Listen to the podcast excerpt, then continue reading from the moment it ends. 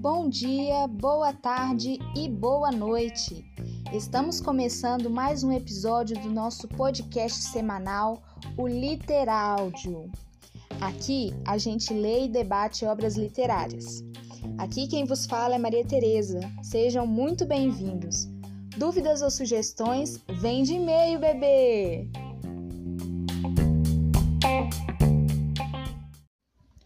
Bom dia, bom dia. Como que vocês estão? Tudo bem? Ah, eu espero que sim. Eu espero que você e sua família estejam bem e que vocês tenham descansado aproveitado o feriado que nós tivemos antes de ontem, né?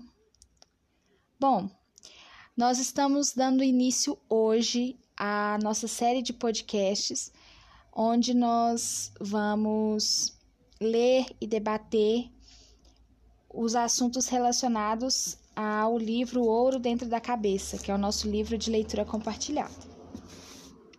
Gente, esse podcast ele tem o objetivo de auxiliar é, vocês na hora de fazer uma, uma leitura desse livro, para que a gente não perca nenhum aspecto, nenhuma, é, nenhuma discussão que é muito importante para a leitura desse livro. Então, pegue seu lápis, pegue sua caneta, é, caderno, o que você precisar para fazer suas anotações, para você não perder nada, tá? Eu vou esperar aqui enquanto você pega. Pegou? Ah, então a gente já pode começar. Gente, em primeiro lugar, quando a gente lê um livro, a gente pega uma narrativa assim para ler, a primeira coisa que a gente precisa observar é qual que é o objetivo dessa narrativa, como é que ela tá chegando para nós, né? E fazer uma antecipação de leitura. A primeira coisa que a gente faz, né, na hora que a gente lê, é consultar a sinopse, né? Então, quando a gente vai lá no.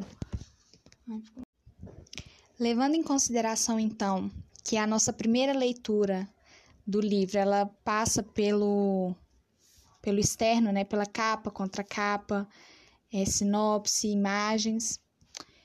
Então, nós vamos começar lendo a sinopse. O que, que ela diz? Eu vou começar lendo para vocês. História de um lutador que correu sérios perigos e andou o Brasil inteiro tentando achar um tesouro nem de prata nem de ouro, de coisa mais preciosa. No fim de longa jornada, que valeu uma vida inteira, quando ele estava perdido, sem saber por onde ir, foi que encontrou o tesouro na frente de suas vistas, onde o olho desprevenido só vê miséria e tristeza. Então aqui a gente já tem uma pista de que quando a gente lê o ouro dentro da cabeça, a gente não está falando de ouro propriamente dito. A gente está lendo uma metáfora. Esse ouro aí é uma metáfora para uma outra coisa que nós ainda vamos descobrir.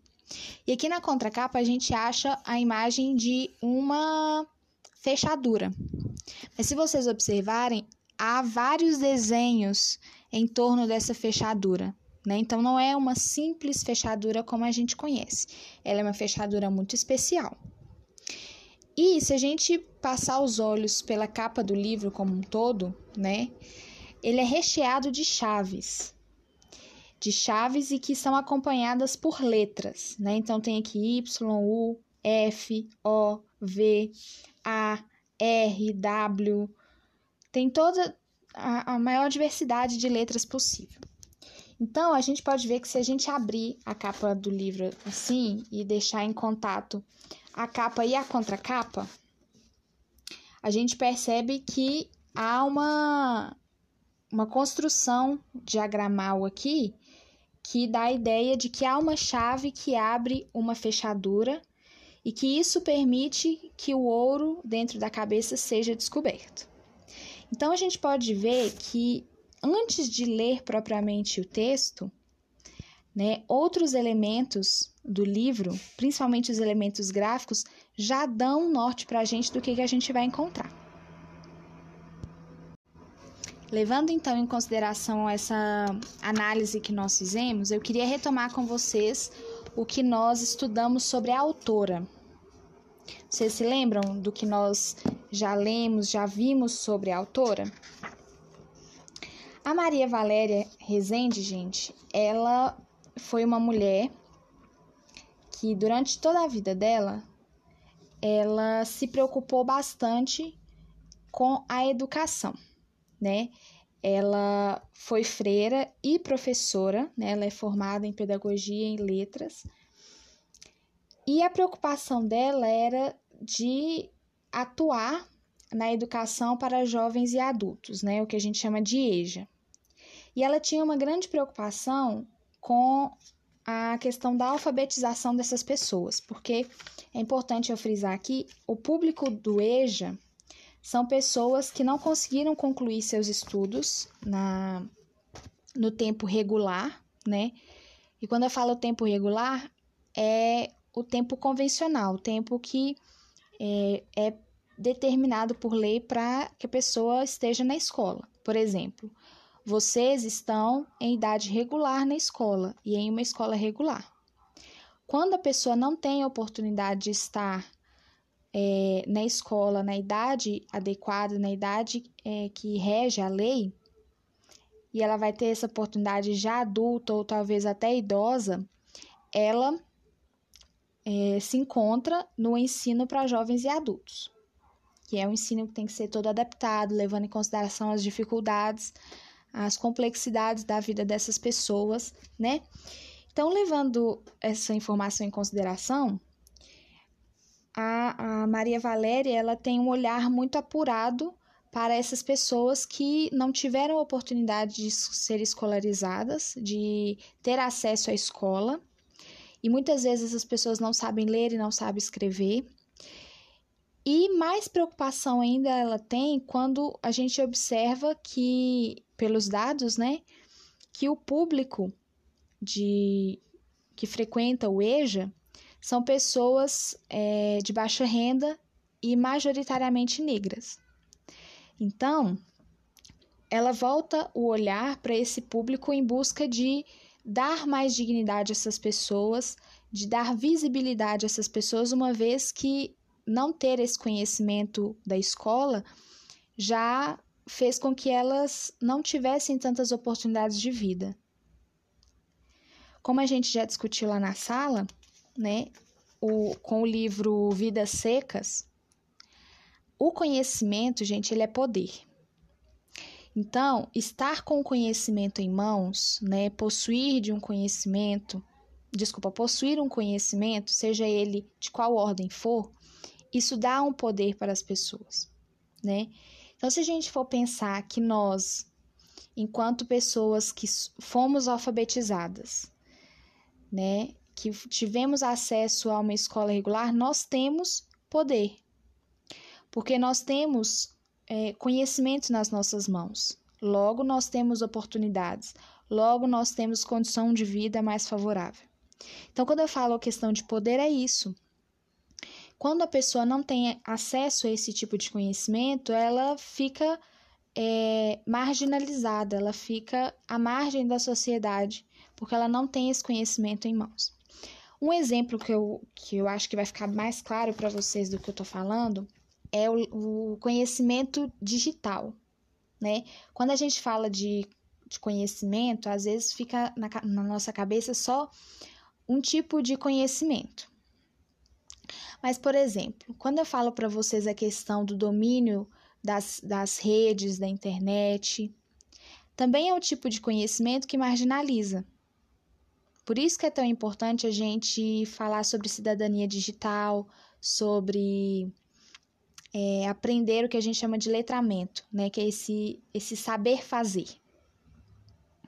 Muitas pessoas não têm acesso, não sabem mexer né, com, as, com as redes, com a internet, com todas as coisas, e acabam tendo suas atividades prejudicadas. Por exemplo, elas não sabem consultar um preço de um produto no supermercado, porque não sabem usar o, o, o leitor, não sabem muitas vezes fazer as suas transações bancárias, porque é tudo digital. não sabem usar telefone ou não têm telefone.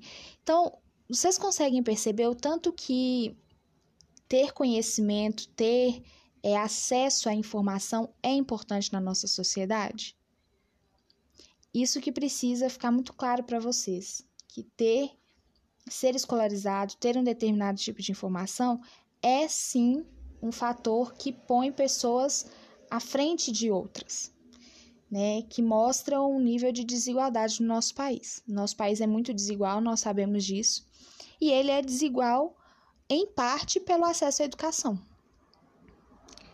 Então, essa discussão sobre quem é a Maria Valéria, qual é o seu interesse em escrever o livro, é muito importante para a gente entender essa história. Então, agora, nós vamos começar a ler a narrativa, na verdade, reler, mas só para a gente retomar as discussões e continuar a leitura. Tá joia? Vamos então começar a leitura. O primeiro capítulo chama-se Venho aqui me apresentar e começa assim. Vim contar a minha vida para quem quiser conhecer a história de um lutador que correu sérios perigos. Andou o Brasil inteiro tentando achar um tesouro, nem de prata nem de ouro, de coisa mais preciosa.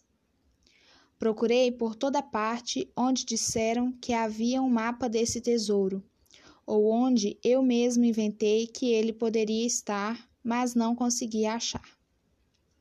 No fim da longa jornada, que valeu uma vida inteira, quando eu estava perdido, sem saber por onde ir, foi que encontrei o tesouro na frente das minhas vistas, onde o olho desprevenido só vê miséria e tristeza. Onde estava o tesouro? Ah, esse é o segredo que só no fim contarei. Agora, capítulo 2 Coisa nenhuma, filho das nuvens. Aqui eu queria fazer uma pausa para o nome desse personagem. Olha para vocês verem que ele não tem nome, né? Um nome convencional, como os nomes que nós temos. Ele é chamado de coisa nenhuma.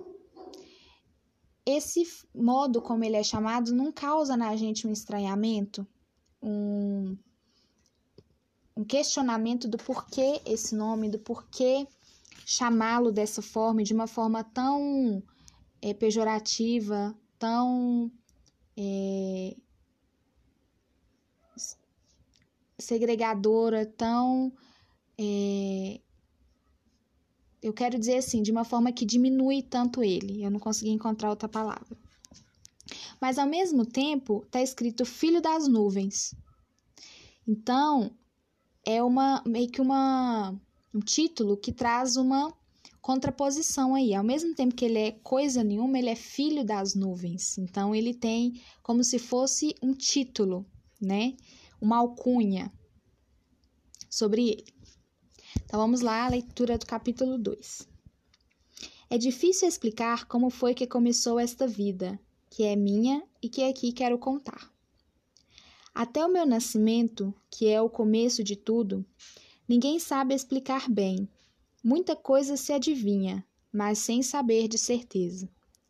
Nasci e cresci sem nome, num lugar bem escondido que não se acha no mapa, e vivi por muito tempo sem ter nome de respeito.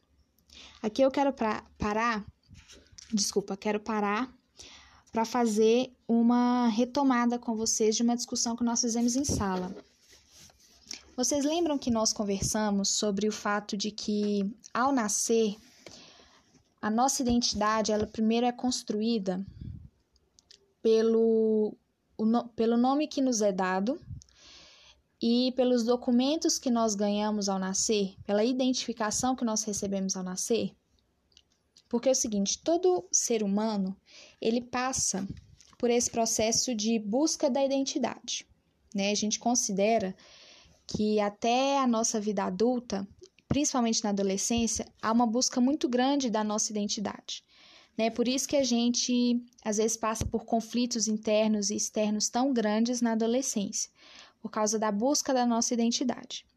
Só que aqui eu tô falando não só dessa identidade que eu falei com vocês, essa busca de encontrar o eu, né? Aqui eu tô falando de uma identidade que é no sentido do ser no mundo. Como que essa pessoa ela é nesse, nesse meio social, como que ela se apresenta, de que forma que ela é colocada nesse meio social. E eu vou explicar melhor. Vocês lembram quando a gente conversou sobre o fato de que na nossa sociedade, nós assim que nascemos recebemos dos nossos pais um nome, um sobrenome, é, recebemos deles o nosso registro, porque para a gente viver em sociedade a gente precisa dos nossos registros.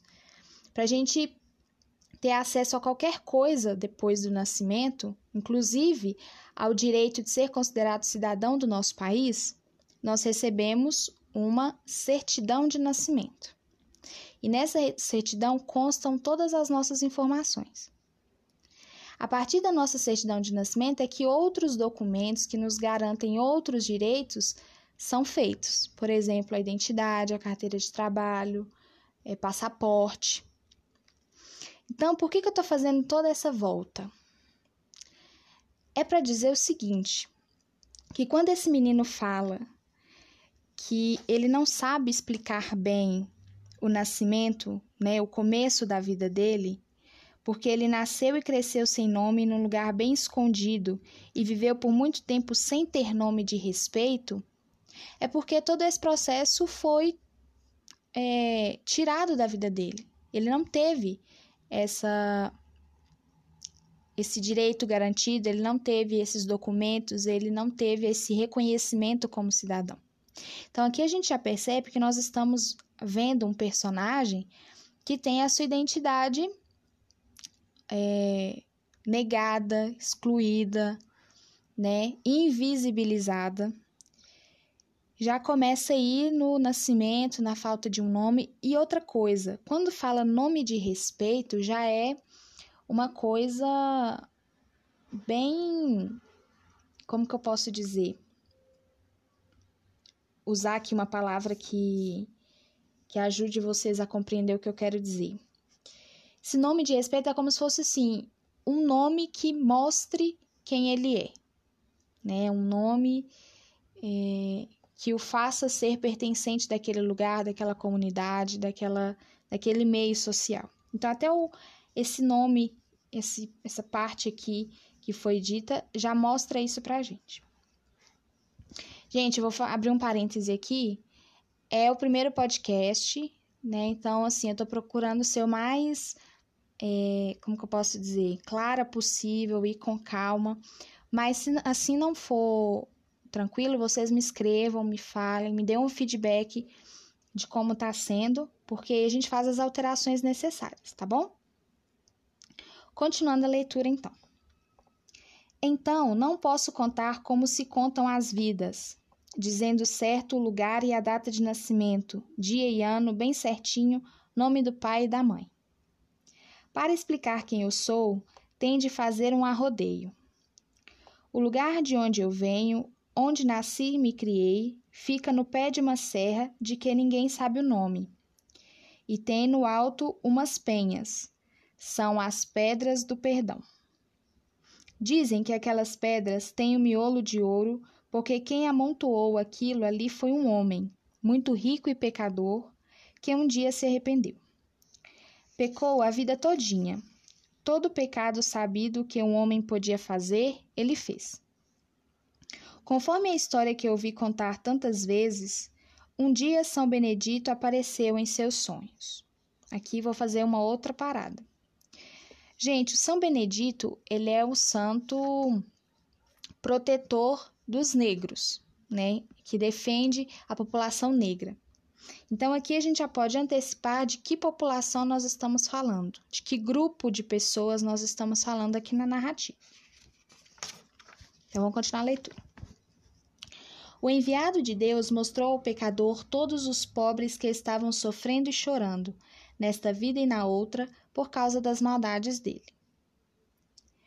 Aqui, gente, quando a gente está falando das maldades dessa pessoa que foi é, corrigida por São Benedito, que crimes foram esses? Que pecados foram esses? Vocês têm alguma ideia? Dá um tempinho para vocês pensarem. É a escravidão, né? A gente pode entender que é a escravidão que foi citada aqui. Então vamos continuar. No fim, o santo mostrou àquele homem malvado a sua alma, a própria, tão feia, tão má, medonha. O homem acordou com tanto medo de sua alma que o peito lhe doía com a pior dor já sentida. Ficou tão arrependido que achou que não existia perdão para ele na terra. Pôs-se a pedir todo dia que Deus lhe tirasse a vida, pois viver não merecia. Na outra noite, de novo, são Benedito, num sonho, disse que ele poderia, enfim, descansar em paz, só depois de devolver aos pobres o que tinha tomado e pedir perdão a cada um deles todos que havia maltratado. O homem, então, foi e fez o que o santo tinha dito e de novo rezou a Deus para que ele tirasse a vida, que o remorso continuava do doendo demais no peito. Mas à noite, quando o pecador dormiu, o santo veio outra vez e disse que ele ainda tinha muito que fazer para mostrar arrependimento. Mandou que ele carregasse para cima daquela serra uma pedra por pecado mortal que cometeu, cada uma do tamanho do pecado que fosse.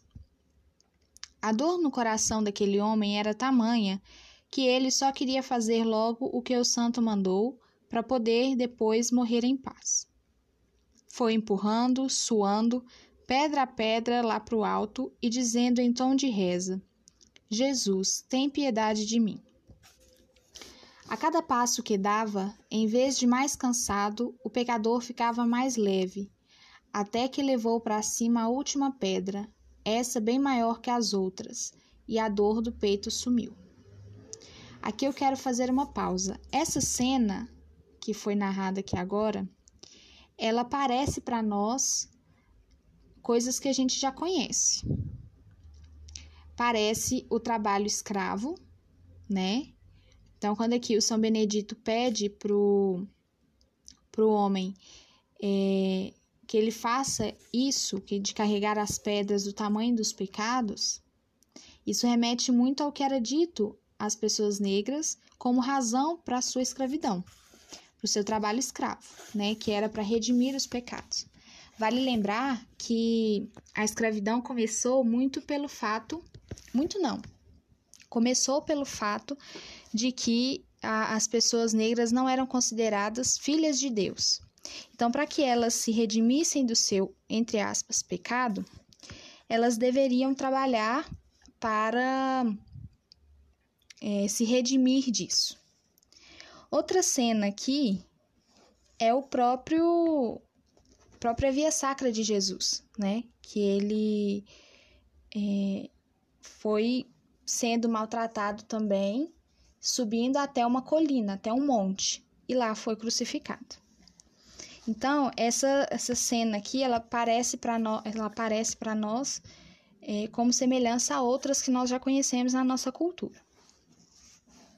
É claro que fica mais evidente a, a proximidade com a escravidão, mas de uma forma bem sutil a gente pode perceber a semelhança com o que aconteceu com Jesus.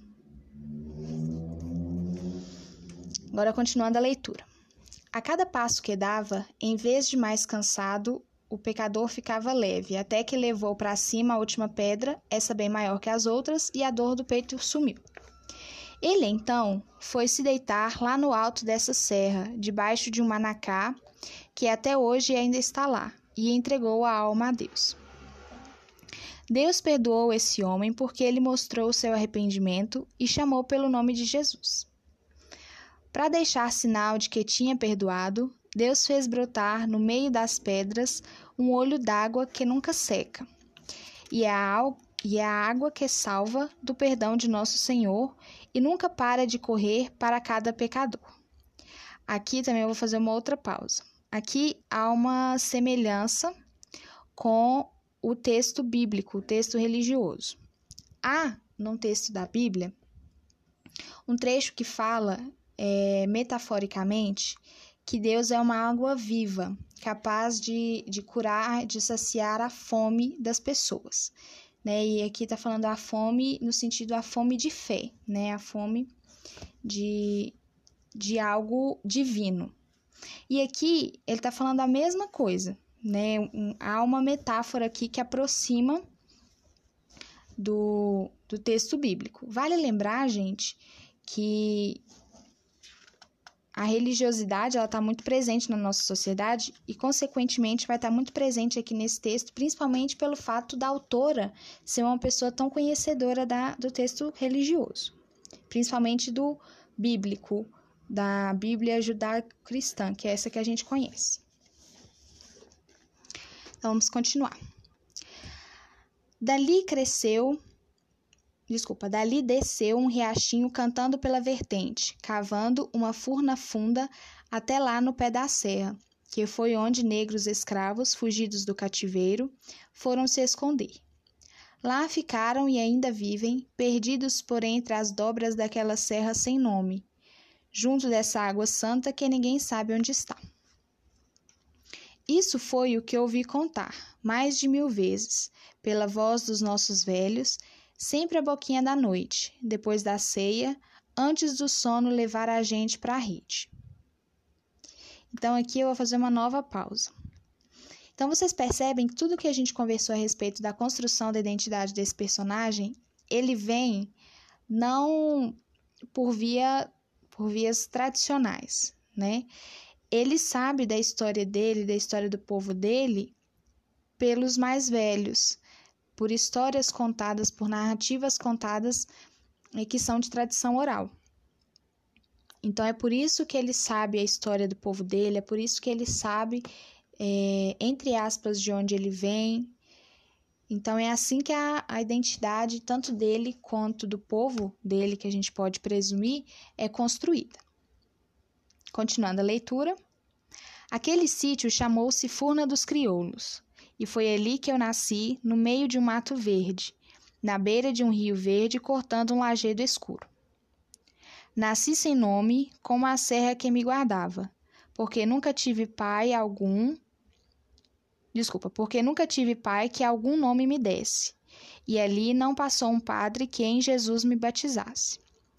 Aqui, esse trecho é mais uma comprovação da falta de identidade que esse personagem tem. A falta de, de referenciais que esse personagem tem. Então aqui ele sintetiza tudo que a gente já conversou. Ele não tem nome porque ele não teve um pai que registrasse esse menino. E além disso, ele não teve também uma entre aspas um registro, né, na religião. Ele não foi inserido também na religião, uma vez que ele não foi batizado. Aqui eu vou fazer um parêntese. Gente, na, na fé cristã, principalmente católica, né? O, o bebê, quando ele nasce, ele passa a ser filho de Deus quando ele é batizado. Ou seja, ele passa a ser pertencente àquele grupo, né, àquela comunidade de fé, a, é, quando ele é batizado. Então, antes de ser batizado, ele não pertence. Então, quando esse menino fala, quando coisa nenhuma fala que não encontrou um padre que batizasse em Jesus, então ele mostra que mais uma vez ele não foi inserido em uma determinada comunidade, ele não é pertencente àquele lugar, àquele grupo. Então, além dele não ter um registro, não ter um documento, não ter um, um nome de pai, um nome de mãe, nada disso que, que fale para ele dessa história, ele também não tem nenhum vínculo de pertencimento com o grupo religioso, né? Então a gente começa a ver por que, que esse menino é chamado de coisa nenhuma, por que, que ele não tem indícios da sua história, não a conhece, não sabe, e só sabe de histórias contadas pelos mais velhos, né? As histórias que perpetuam na comunidade. Então vamos continuar. Minha mãe Dizem que era a mais bonita e alegre de todas as moças da furna. O nome dela, porém, eu também nunca soube, porque só a lembrança dela dava em toda a gente uma tristeza tão profunda que seu nome ficou proibido de pronunciar. De primeiro me chamavam o miúdo, mas depois que eu fui crescendo e nasceram outros guris mais miúdos do que eu, virei o coisa nenhuma. Porque cada vez que eu chorava pedindo mais leite, mel ou mais angu de fubá, minha avó dizia: E vós me se é coisa nenhuma para comer mais do que os outros? Eu era ninguém porque de meu pai não se sabia, e minha mãe não me quis. Logo que ela me pariu, nem esperou passar o resguardo. Saiu ligeira da rede quando parou de sangrar e teve força para subir até as pedras do perdão. De lá de cima jogou-se, rolou pela serra abaixo, para dar fim à vida e à tristeza, me deixando solto e pagão neste mundo. Esse parágrafo aqui ele é muito marcante para nós, né? Quando a gente lê aqui, ó, que ele era ninguém porque não se sabia do pai e a mãe não quis, é novamente um indício dessa falta de identidade. E aí ele fala que a mãe, ela, ela não quis ele, não é que ela não quis ele, ela se matou, ela se jogou da pedra e morreu depois do nascimento dessa criança. Então aqui a gente já começa a ver uma pista de como que foi esse nascimento. A gente leu aqui antes que ela era muito alegre, muito bonita, que todo mundo gostava dela e que de repente ela é, ficou muito triste e resolveu tirar sua vida. Vamos continuar para a gente ver o que, que vai dar isso. Da desgraça de minha mãe se adivinhava o motivo. Tinha de ser mágoa de amor, de um amor desesperado, porque dela não se conhecia nenhum pecado grave. E só coração ferido de morte é que podia explicar uma desistência assim de viver, uma tristeza daquelas tão demorada, tão funda, tão impossível de passar, que era pior que morrer. Mas essas coisas o povo da furna só adivinhava, porque minha mãe nunca disse palavra alguma. Toda a gente lembrava somente que um dia, sem ninguém atinar com qual podia ser a razão, ela amanheceu com uma alegria muito maior do que sua alegria de sempre, que já era muita. Minha mãe brilhando como um sol negro tão forte quanto o outro que alumiava a barra do dia. Nesse tempo, dizem, ela acordava e dormia rindo. Fez rir, cantar e dançar o povo todo por mais de um mês até que, do mesmo jeito, de repente, entristeceu e se calou para sempre. Nunca mais disse nada. Não riu, nem respondeu pergunta alguma. Ficou surda, muda e triste, enquanto eu, devagarinho, cresci em sua barriga e sem de nada saber. Pensaram que fosse encanto, calundu, feitiço, quebranto, ou mal olhado de alguém por inveja. Rezaram as rezas mais fortes, mas nada adiantou. Souberam que a doença era dor de amor sem remédio quando a barriga dela começou a inchar. O povo todo do sítio tinha uma só certeza: quem botou minha semente lá dentro de minha mãe não era de certo dali, porque nenhum homem da furna havia de esconder o orgulho do feito se tivesse possuído e emprenhado aquela beleza toda. Aqui eu quero fazer uma pausa. Essa parte aqui a gente pode ver, pode começar a imaginar o que, aconteceu com essa mulher, né? É, o coisa nenhuma, gente, é pesado falar isso, principalmente no momento que nós estamos vivendo, mas é necessário. O coisa nenhuma, ele nasce de um estupro, né? É, de uma agressão, de uma violência. E de uma violência sofrida por quem? por uma mulher negra e feita por quem? Por um homem branco. Então, essa situação toda aqui, ela ilustra, né? Ela é uma metáfora para o que aconteceu inclusive na formação do nosso país.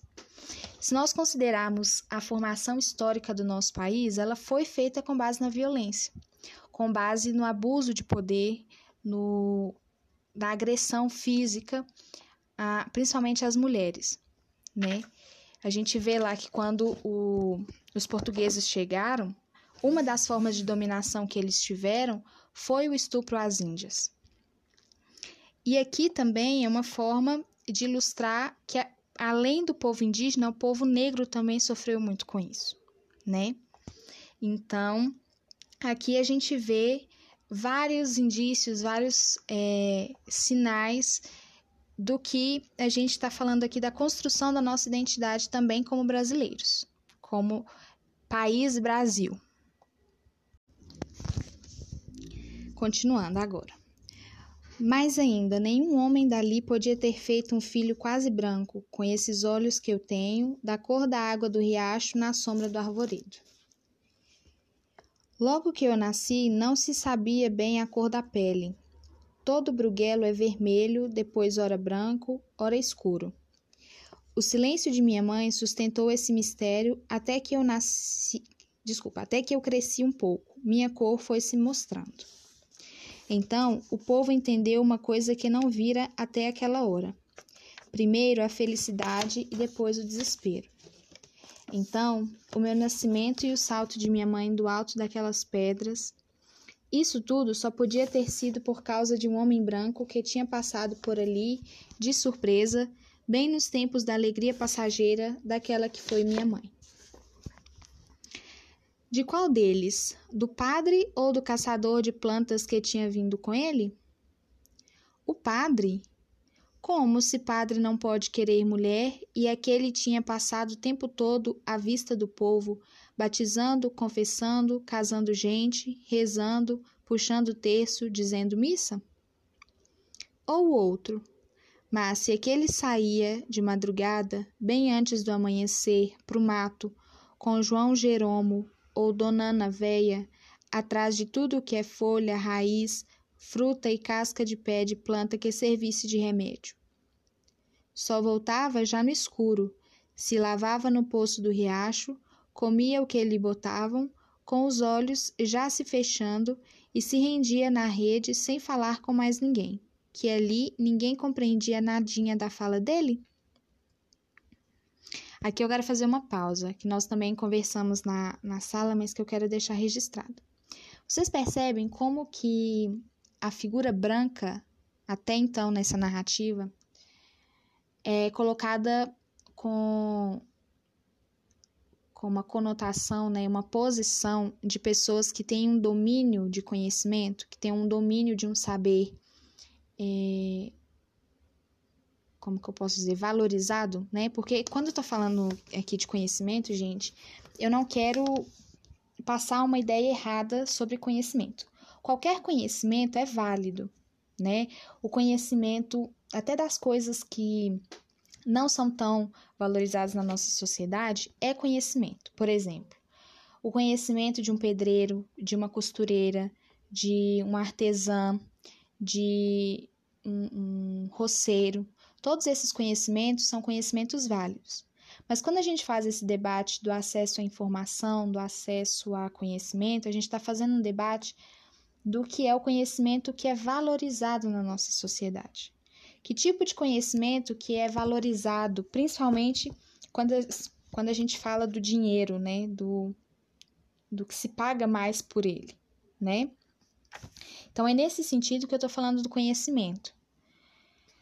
E quando eu falo aqui desses conhecimentos que essas pessoas brancas trazem consigo, é nesse sentido, de um conhecimento que é valorizado, que é exaltado, que é incentivado na, na nossa cultura, principalmente ocidental, que tem muitas raízes europeias.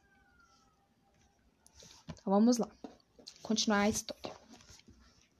Repito, gente, vou fazer um parêntese para repetir. Qualquer dúvida, qualquer coisa que vocês acham que pode melhorar o podcast, que pode ficar melhor para poder entender, vocês me falem, tá? Vocês me deem esse feedback, por favor.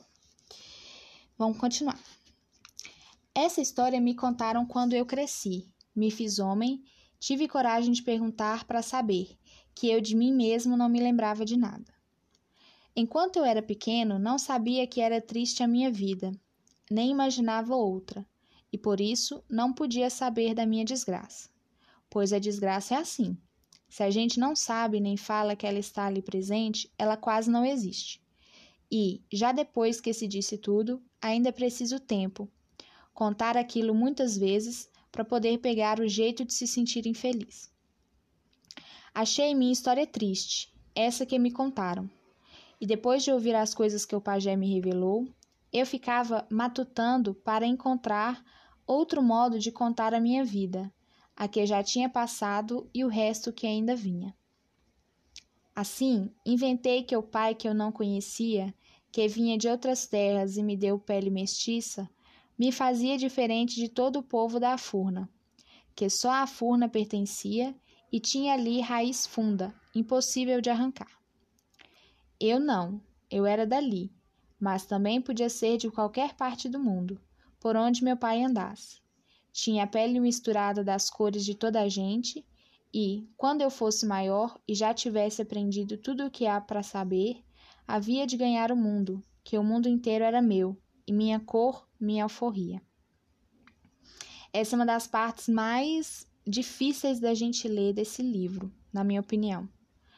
Porque aqui ele diz do valor que a sociedade dá à cor da pele de uma pessoa.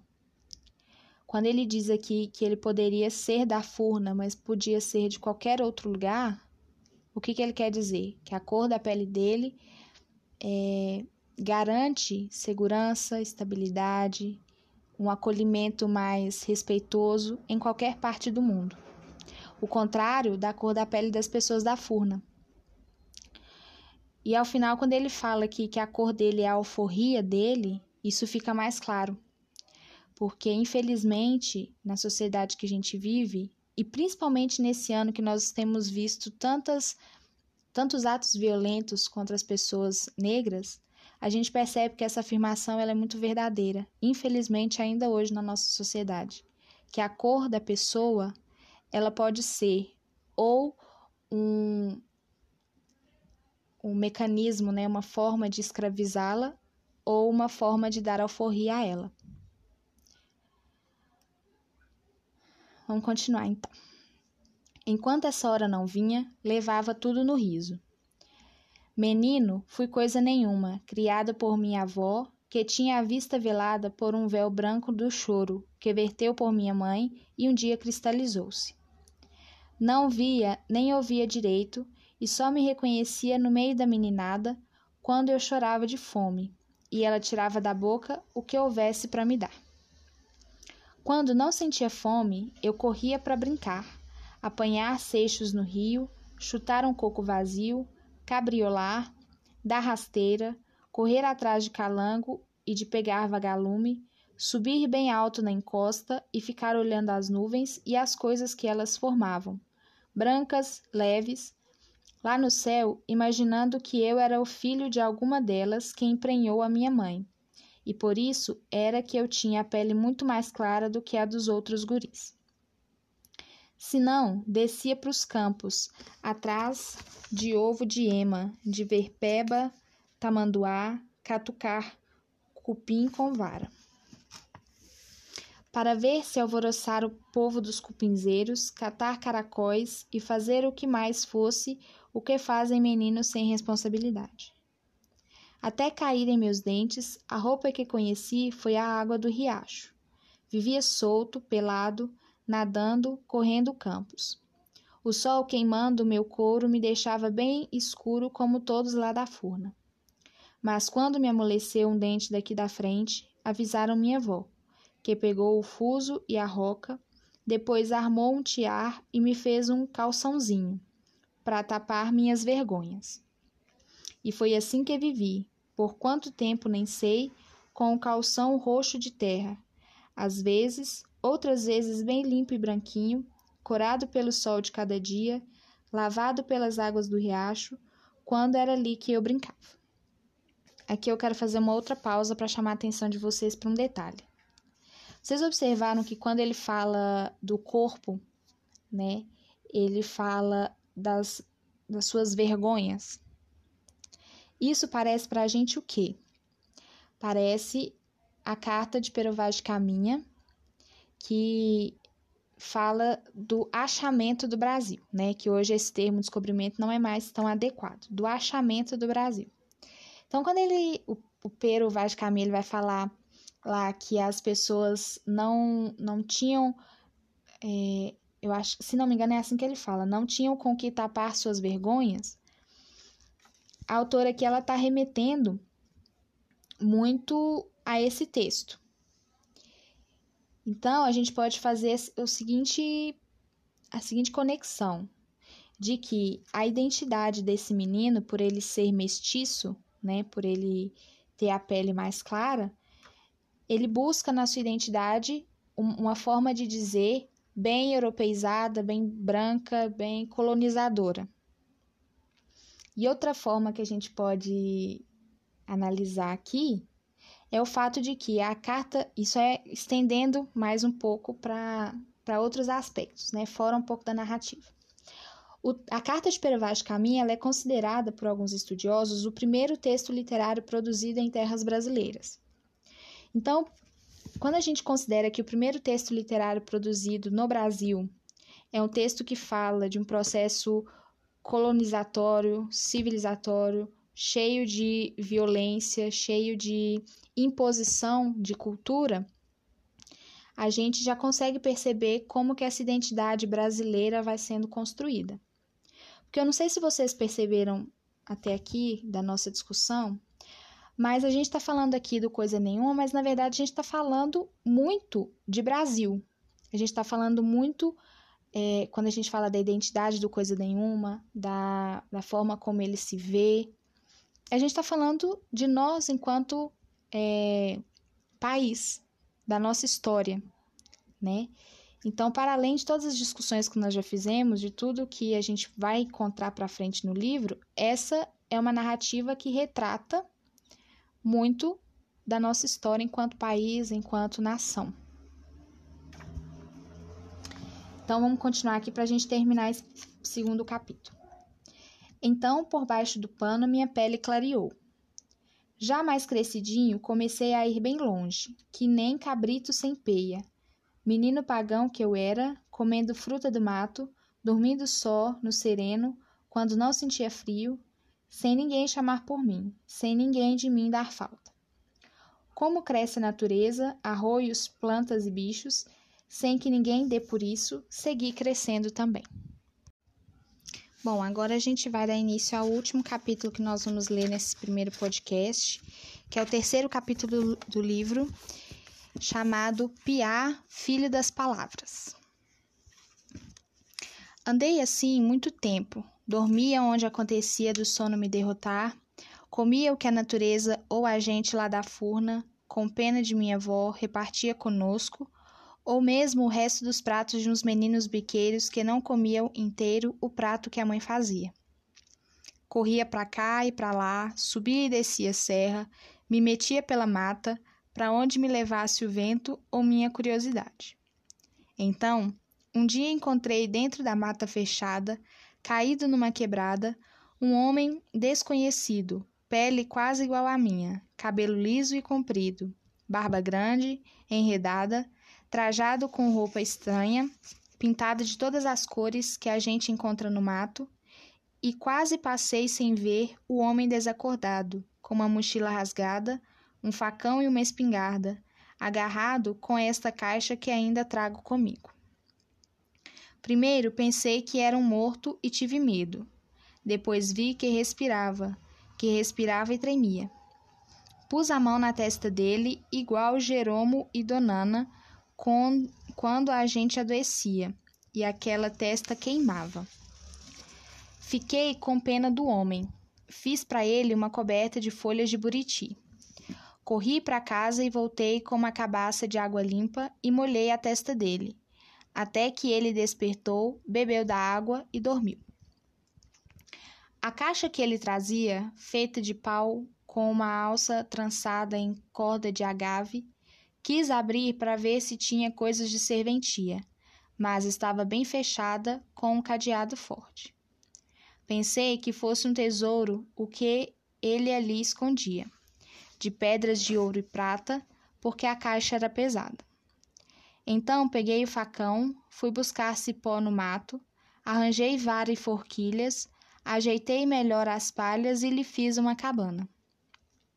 Cuidei dele muitos dias, sem contar nada a ninguém.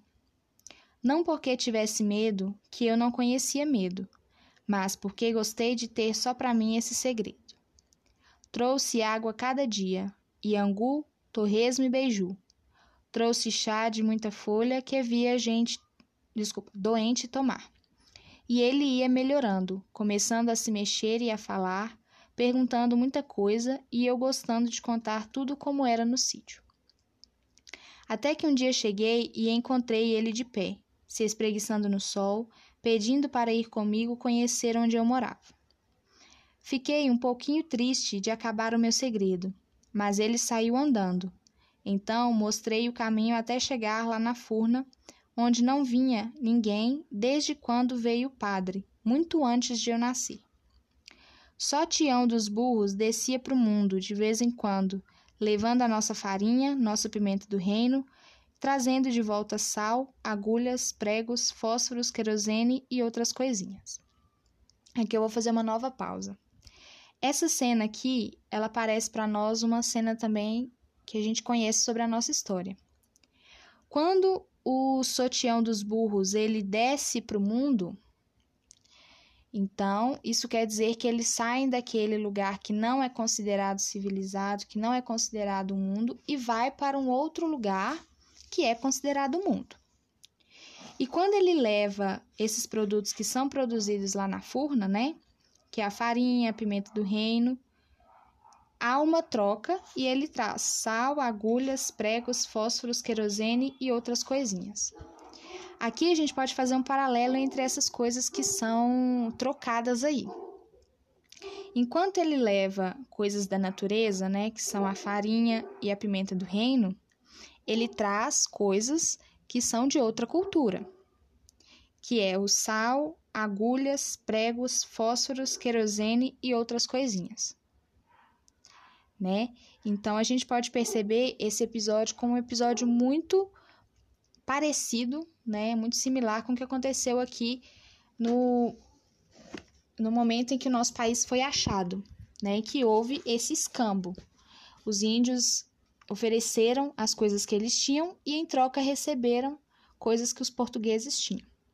Então tá vendo, gente? Todas essas essas partes, né? Eu, eu indico que vocês vão acompanhando o podcast e vão marcando no livro de vocês, no texto de vocês essas partes, porque elas evidenciam o que é principal desse texto, o que é primordial, que é falar um pouco sobre nós enquanto brasileiros, como pessoas que têm essa identidade, que trazem consigo essa história tão marcada por coisas como essas que nós estamos discutindo. Então vamos continuar. Armou-se grande alvoroço em toda a furna quando me viram com o estranho. Arrodearam a gente e se calaram, olhando, até que Dona Ana Véia perguntou: Ô oh, esse menino, de onde foi que vós me trouxe esse bugre tão doente? Foi pegando na mão dele, levando para casa dela, Mandou-se deitar na rede e tomou conta do homem, continuando a tratar até que ele, afinal, arribou um pouco, e o povo dali já tinha se acostumado com ele. Esse homem só nos disse que se chamava Pajé, mas nunca explicou direito quem era ou de onde vinha, nem seu nome verdadeiro, nem falou de ir-se embora. Foi ficando ali com a gente, arranchou-se na tapera, meio afastada das casas, que já estava abandonada numa beira do riacho desde que o dono finou-se. Para o povo lá da furna, ficou tudo como sempre, como se o desconhecido fizesse parte da gente. Mas para mim, dali para frente, ficou tudo diferente. Minha vida virou minha, tomou o rumo próprio e certo, apontou para um outro mundo. Desde que o pajé chegou, eu passava o dia todo tratando de cuidar dele, ajudando de algum jeito, que o pajé estava doente, tossia e cuspia sangue. Tinha uma perna ferida, ferida que não fechava, que Dona Ana pelejava para curar, mas não podia. Deixei de ir para o roçado para brincar de trabalhar junto com os outros meninos. Passava o dia inteirinho pescando peixe e pitu, apanhando fruta-pão, caju, mangaba, pitanga e piqui, subindo nos pés de abil. Corria de casa em casa, trocando pitu por milho, banana, aipim e farinha. Com o bodoque que o pajé me fez, caçava preá e rolinha, dava almoço e a ceia para ele. Catava galhos no mato para fazer fogo e moquém, por mor de poder pedir no fim do dia o meu preço. Que me contasse uma história dos livros que ele trazia naquela caixa encantada. O pajé era bom comigo, me chamava de Piá, terceiro nome que eu tive, ao qual dei muito valor porque foi pronunciado pelo homem que eu queria que se tornasse meu pai. E ele conversava comigo, que nem se eu já fosse gente, e fez para mim um peão que cantava feito pássaro, e todo mundo invejava. Contava a história dos livros, contava histórias da vida, contava a história inventada e me ensinava palavras para eu também poder cantar. Então aqui a gente já começa a perceber a relação que esse menino, esse coisa nenhuma, miúdo, piá, que foram os nomes que ele recebeu, né, durante a vida, essa relação dele com esse pajé. E por que será que esse homem chama pajé, né? Uma coisa que a gente pode pensar é o seguinte: o pajé ele é o líder da tribo. Ele é a pessoa de maior conhecimento, de maior sabedoria e é a figura de liderança de uma tribo indígena. Então, é, levando em consideração que esse homem branco que o, o Pia encontra é um homem que detém essa sabedoria, que detém esse conhecimento, que na visão dele é um homem que transmite sabedoria para ele, novas experiências, então, o nome pajé coube perfeitamente aí nesse, nesse personagem. E a gente vai ver que é por meio desse personagem, por meio desse pajé, que o Coisa Nenhuma ele vai ter acesso às coisas do mundo branco dele, né? De, de uma parte das suas origens. Agora, continuando a leitura. Aqui, nesta mesma caixa que hoje carrego comigo, o pajé trazia os livros que já não lia com os olhos, porque a vista lhe falhava, mas que gostava de abrir e apoiar nos joelhos, dizendo que pelo cheiro lembrava bem direitinho da história toda, inteirinha, de cada um que pegava, de tanto que tinha lido e pensado, imaginando o que cada um revelava. Fechava os olhos e lia dentro da cabeça dele.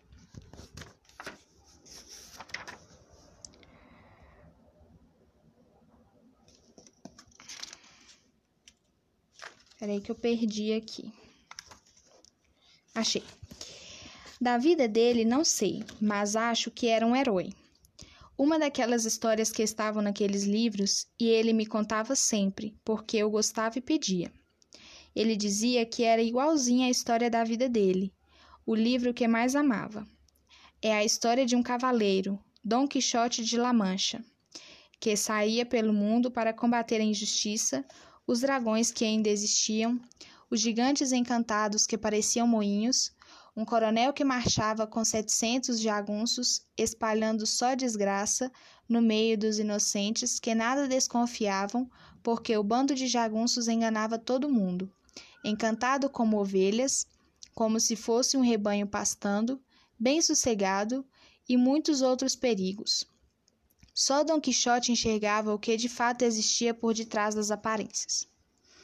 De cada coisa que via, porque ele muito sabia, que vivia lendo livros, e por eles conhecia quase tudo o que pode existir no mundo. Coisas de enganar fácil qualquer sujeito que não tenha sido bastante avisado. Via o gigante escondido na forma de algum moinho. Via que aquela bodega na beira de algum caminho era de fato um castelo e que a mulher que ali estava, muito feia e malcriada, conhecida como Aldonza, trazia escondida nela uma dama muito boa, pura e linda, Dulcinea del Toboso, que outros cavaleiros passantes desprezavam por não ver, mas que ele via e amava de todo o seu coração e por ela combatia todo tipo de inimigo que corresse pelo mundo fazendo malfeitoria. Aqui, gente, esse trecho é foi um pouco longo, mas é importante a gente parar para ver essa analogia que é feita aqui entre o personagem Pajé e o Dom Quixote de La Mancha. Por quê? Quando ele diz aqui que só o Dom Quixote enxergava o que de fato existia por detrás das aparências, isso só é possível, segundo o que a gente leu aqui, pela leitura de livros. Então, o que, que a gente percebe aqui? Que a busca do Piá pelo conhecimento, pelo material que o pajé tem, é a mesma busca do Don Quixote, né? Que é por desvendar mistérios que a olho nu a gente não consegue perceber. Ou seja, sem uma leitura apurada das coisas, sem uma leitura crítica, é, consciente, né, que traz um debate, a gente não consegue perceber. Então aqui a gente vê quão importante é para esse menino ele ter acesso a conhecimentos, a leitura, um conhecimento de mundo que ele não tinha antes lá no lugar onde ele vivia. E esse conhecimento ele vai chegar pela mão de quem? Pela mão de uma pessoa branca. É importante a gente falar isso, né? A valorização que a nossa sociedade dá ao conhecimento feito pelas pessoas brancas. Vocês viram é, lá na live do Papo de Preta as meninas falando do quão difícil é para elas produzir um conteúdo que seja valorizado na, na, no canal que elas usam. Então é sobre isso que a gente está falando, sobre a valorização da pessoa branca na nossa sociedade como detentora de saber, como detentora de, de um. Eu vou usar um termo aqui que eu, eu não sei se vai estar tá adequado, mas é como se fosse um poder de fala mais potente, mais eficaz do que das outras pessoas né? Então é sobre isso que a gente está falando aqui. Continuar a leitura. Muitas aventuras teve e eu, só olhando as figuras que estão neste livro aqui, me lembro delas todinhas, como se estivesse lendo. Reparem em Dom Quixote, este aqui todo encourado, como os vaqueiros que vi quando andei pelo sertão. Veja como era magrinho, porque comia bem pouco, que tudo economizava do dinheiro que ele tinha por mor de comprar os livros e ler todas as histórias para descobrir neste mundo o que o olho só não vê. Mas ninguém acreditava, diziam que Dom Quixote, de tanto que lia livros de histórias maravilhosas, estava ficando doido. Era uma triste figura. Delirava e enxergava aquilo que não existia. Tudo visagem e loucura quando a verdade é que os outros é que eram todos cegos. Primeiro eu fiquei triste, quando vi que aquela caixa não tinha nenhum tesouro, nenhuma pedra de nada, o peso era só dos livros. Mas depois fiquei achando que o ouro não era melhor que as histórias que eu ouvia sem cansar. O pajé lendo para mim. Enquanto eu olhava as folhas que ele devagar virava, doidinho para descobrir o segredo das palavras e das linhas bordadas e desenhadas no papel de cada livro. O pajé estava doente, doença que não se cura, cada dia mais cansado. Quando eu pedi uma história, ele até abria o livro, mas logo adormecia sem acabar de contar. Eu até ficava agoniado, querendo saber o fim. Depois que o pajé dormia, eu remexia nos livros, virava de um lado para outro, Olhava por muito tempo algum desenho que tinham, sabendo que nesta vida a coisa que eu mais queria era aprender a ler livros. Que, quando o pajé morresse e eu fosse um pouco maior, ia sair pelo mundo por modo de aprender a ler e a escrever, porque ali na nossa furna ninguém podia ensinar, nem ele mesmo, o pajé, que então já estava cego. Um dia o pajé dormiu e nunca mais acordou. Eu fiquei por muitos dias tão triste que até me dava vontade de desistir dessa vida assim sozinha e de adormecer para sempre, assim como ele fez. Mas logo, logo passavam o enfado e a tristeza, e voltava o pensamento de tanta história do mundo que ainda desconhecia. E de novo me brotava o desejo de viver muito, de poder correr caminhos, caçando como aprender. Depois que morreu o pajé, fiquei morando sozinho na tapera que era dele, e o pouco que ele possuía passou a ser minha herança, que todos podiam ver, e achavam que estava certo, eu sendo um filho sem pai e ele um homem sem filho. Porém, a parte mais rica do que o pajé me deixou era coisa diferente, riqueza que só se guarda quando ela é repartida. História se esquece logo se não contar a ninguém. Só quando eu contava histórias, em cada boca de noite, é que minha alma aquietava. Senão, o desassossego tomava conta de mim. Queria crescer depressa. Me punha dependurado num galho pelos joelhos para ver se o peso do corpo me espichava logo às pernas. Muitas horas cada dia, vendo de ponta cabeça o mundo que ali havia. Os outros faziam troça, me chamavam de morcego e, para mais me aperrear, iam me intrigar com a avó. Donana me fez emplasto, garrafada, me rezou para endireitar meu juízo, mas nada me desviava desse meu fito na vida: crescer para ganhar o mundo por mor de aprender a ler. Mas o tempo não passava, e as risquinhas que eu fazia no, no tronco de uma embaúba para medir o meu tamanho iam tão devagarinho que eu quase desacorçoava. Continuava pequeno, menor que os outros meninos. Tinha vergonha e chorava cada vez que Dona Ninha dizia que eu ia ficar nanico, pequeno como criança, porque não mamei do leite do peito de minha mãe. Gente, aqui eu encerro a leitura da primeira parte na, desse livro, né? Acredito que o podcast ficou muito grande, mas era necessário a gente retomar todas essas discussões, mas eu também não vou me estender muito. A gente se encontra na aula que vem para a gente continuar lendo e debatendo esse, esse livro. Um grande abraço para vocês e até mais.